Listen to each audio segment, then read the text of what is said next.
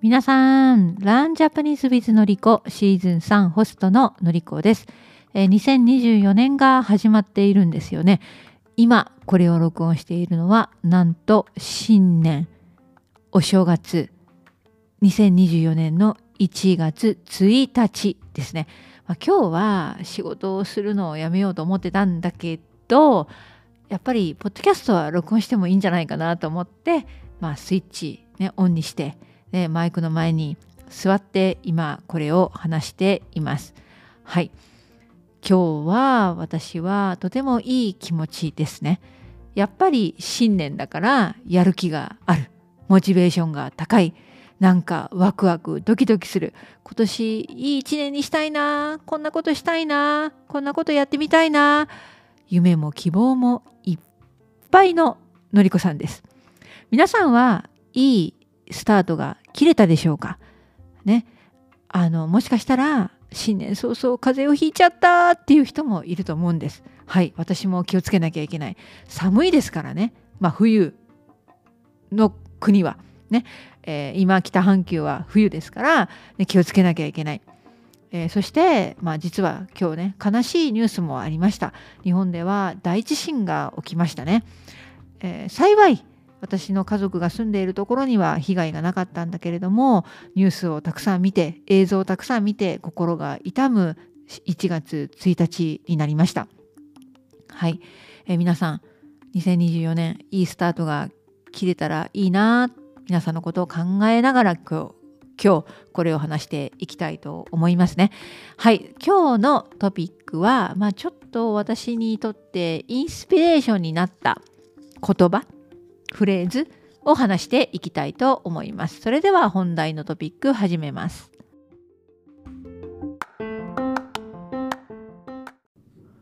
はい、皆さんね、録音ボタンを押してからなんか花火の音がねドカンドカン聞こえてるんですよね。まあ、まさかこのマイクの中にそこまで入ってるかどうか聞こえてるかどうか分かんないんだけどもう1月1日終わりなんですよもうね。え大晦日の日に花火が上がるのは分かるんだけど1月1日？どうしたのかな、まあ、昨日実はねリバプール大雨だったんですよね。はいあの大晦日の晩はね嵐でした。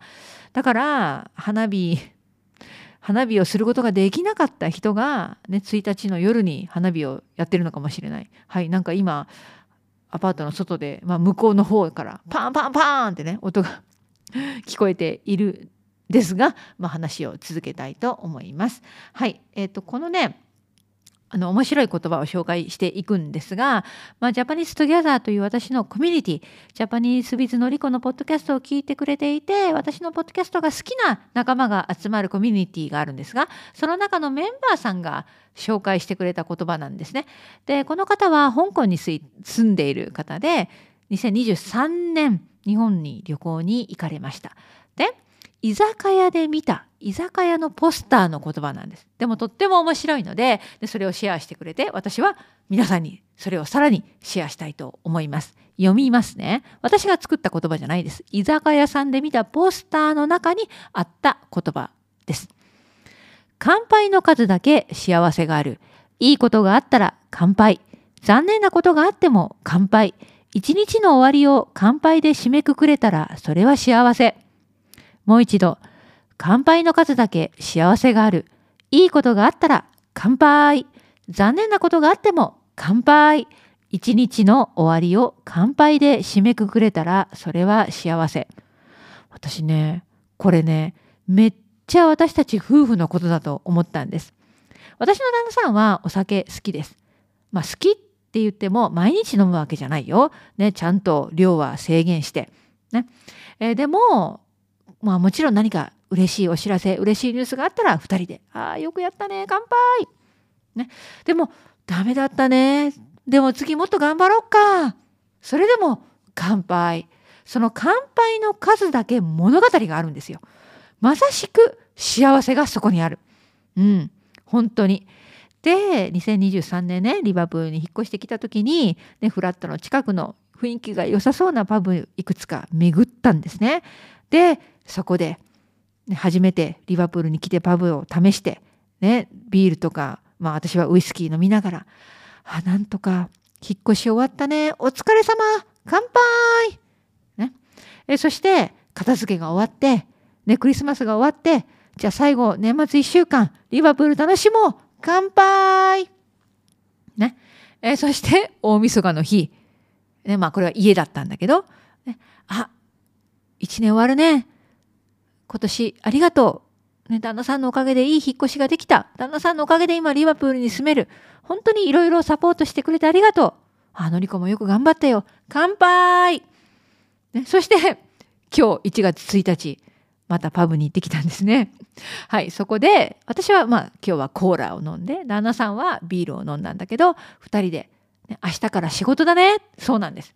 1月2日から旦那さんはね新しい職場で新しい仕事が始まります。初日明日ですね。私も明日から本当にいつも通りのルーティンです。なので2人で明日から頑張ろうね。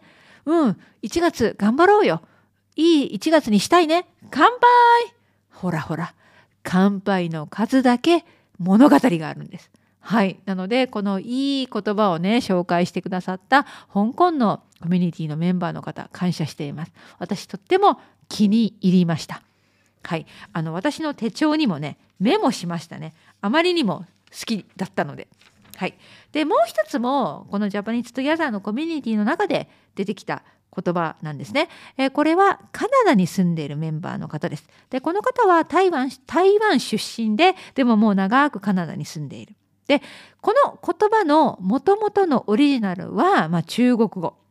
ね、だから中国語の文章を見せてくださってでこの方が自分で日本語に翻訳したバージョンを書いてくださったんですね。私はそれをそのまま読みたいと思います。もっといい翻訳があるかもしれないけど、あのこの私のコミュニティのメンバーさんの翻訳もとてもあのいい感じなので、それを読みたいと思います。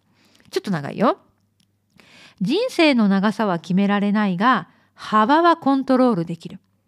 天気を左右することはできないが、心情を変えられる。容姿は変えられないが、笑顔を見せられる他人をコントロールすることはできないが自分はコントロールできる明日を予知することはできないが今日は活用できるすべてに勝つことはできないがすべてに全力を尽くすことはできる。おこれもね見た時にすごく感動して私は手帳に書き写したんですね。その通り、ね、自分の人生何歳まで生きられるか分かりません。本当に。長さは決められない。でも深さ。幅は自分次第。ね。はい。リバプールも前住んでいたベルファストも毎日毎日曇り雨寒いです。風もある。天気はコントロールできないでもその時の自分の気持ちは変えられるねのりこさんは今年51歳になりますもう本当にシワだらけねシミもある年ですよ。若い時ののりこさんじゃない。容姿は変えられない。でも、笑顔を見せることはできます。ね、周りにはいろんな人がいます。嫌な人だっている。失礼な人だっている。そういう人を変えることはできない。でも、自分はコントロールできる。ね、明日何が起きるか分かりません。明日のことを知ることはできない。でも、今日という日を大切に生きることはできる。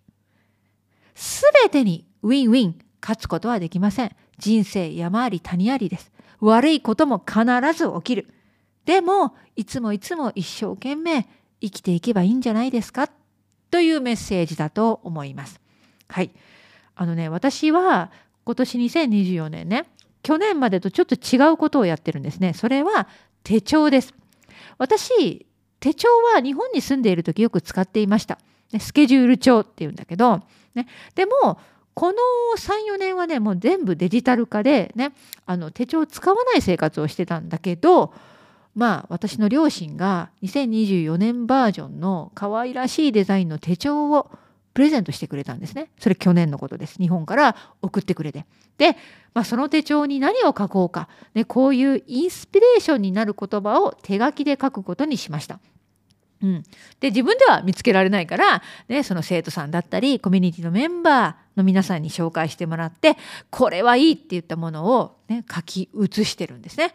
はい、とってもインスピレーションになります。まあ、こういうのを見ながら1年間 過ごしていきたいと思っているんです。じゃあ皆さん、皆さんは最近何かいいことあって乾杯しましたか？ね、残念なことがあっても、ね、お疲れ様でした。次は頑張ろう。もっといいことがあるよ。乾杯ってすればいいと思います。ね、一日の終わり、ね、今日も頑張りましたよ。あなたも私も頑張りました。一日の終わり、お疲れ様。笑顔で締めくくれたらいいんじゃないでしょうか。私はそのような人生を今年送っていきたいと思っています。まあ、これは実は皆さんに向けた言葉じゃなくって私に向けている言葉でもありますね。はい。皆さん、リバプールに遊びに来た時には私に声をかけてください。私が私のお気に入りのカフェとかパブに連れて行きます。一緒に日本語の勉強頑張ってるね乾杯しましょう。はい、今日は以上です。